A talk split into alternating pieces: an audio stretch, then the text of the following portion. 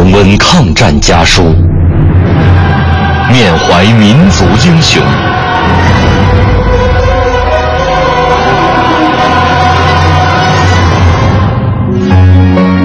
纪念中国人民抗日战争暨世界反法西斯战争胜利七十周年文艺之声特别节目《难忘的抗战声音》家书篇。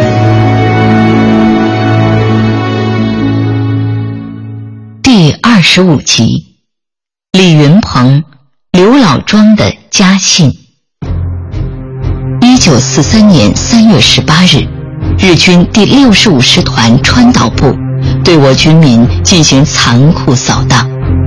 当日清晨，日军分几路向北进犯，驻扎在淮阴刘老庄的新四军三师七旅十九团二营四连发现敌情后。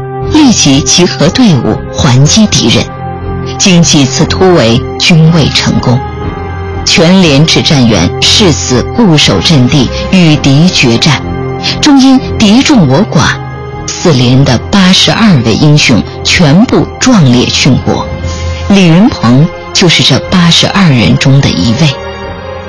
多年后，李云鹏的父亲李梦祥老人回忆，儿子参加八路军后。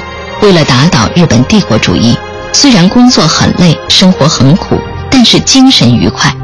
而且他常给家里写信说，儿在外工作很好，身体也很健康。父母亲大人大健，儿在外身体很好，生活也很好。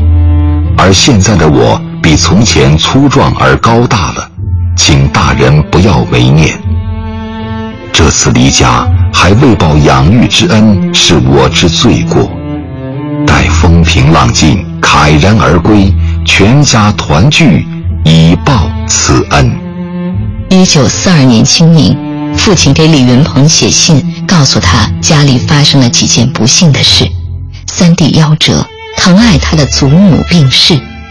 收信后，李云鹏异常悲伤，就在四月初四提笔写了一封回信。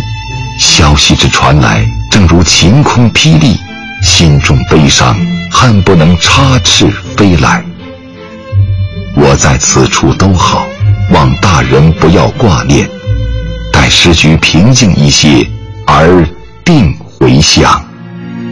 写作这封家书，距离李云鹏牺牲不足一年。在一九四三年刘老庄连那场惨烈的鏖战中。李云鹏等八十二位勇士流尽了最后一滴血。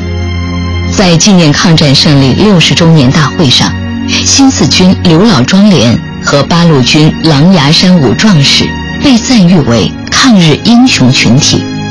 刘老庄连的八十二名官兵在抗击日寇的进攻时全部壮烈殉国，烈士们的英雄事迹可歌可泣。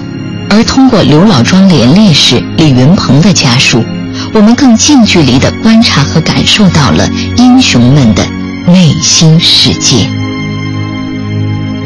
本节目内容由中国人民大学出版社二零一五年五月出版的《抗战家书》改编。网络回听，请登录央广网“难忘的抗战声音”专区。